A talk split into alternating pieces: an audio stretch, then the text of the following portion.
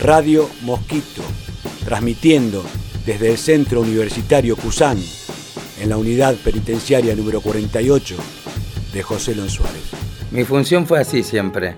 Traté de, robar el tiempo, de robar el tiempo ¿no? a, lo que es esto, al encierro, al contexto de encierro, y ganar tiempo para mí, porque he aprendido un montón de cosas. Él es José Luis.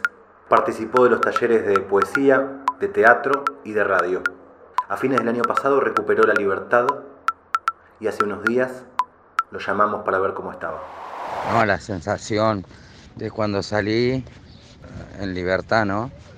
Y la emoción que tenía de ver, eh, ¿no? El sol, poder respirar aire que no sea de ahí adentro, sino que, no sé, fue una sensación, a la vez fue emoción, fue sensaciones muchas y también muchos nervios porque sabía lo que me enfrentaba, a salir, a reinsertarme con mi familia, con, con la sociedad y fue algo re loco. Pude cumplir, ¿no? Como decir el sueño ese que tanto anhelaba en mi corazón porque bueno, eh, era de, poder estar con mi familia, no con mis seres queridos. Fue algo, la verdad, muy, muy lindo. Me acuerdo cuando, cuando me dan la libertad que salgo y, voy a tomar eh, el tren, ¿no?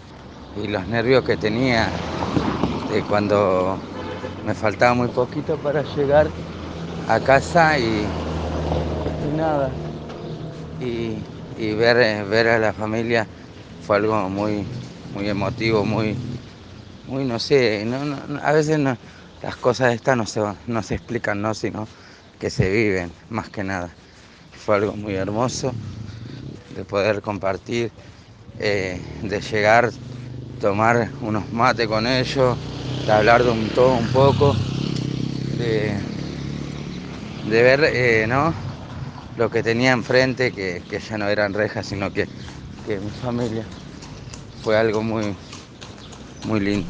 Radio Mosquito. Sí, a pesar de, de, no de tantos años involucrarme con el, con el delito y de, hacer las cosas mal y, de, entrar y, salir nuevamente a una cárcel fue muy, muy complicado.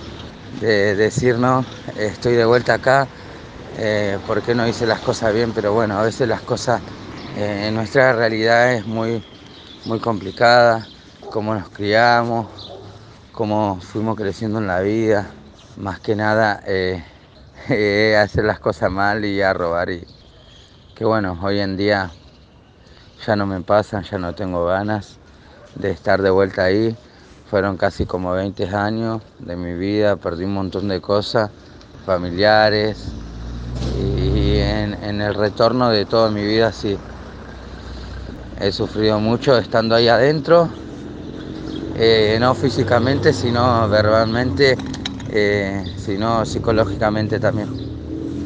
Y nada, fue algo que no se lo deseo a nadie, sino que, que cada vez que quieran hacer algo que lo piensen porque eh, las cosas malas se pagan y tienen un precio y el precio es muy caro estar detrás de una reja y no poder disfrutar de, lo que te da la vida.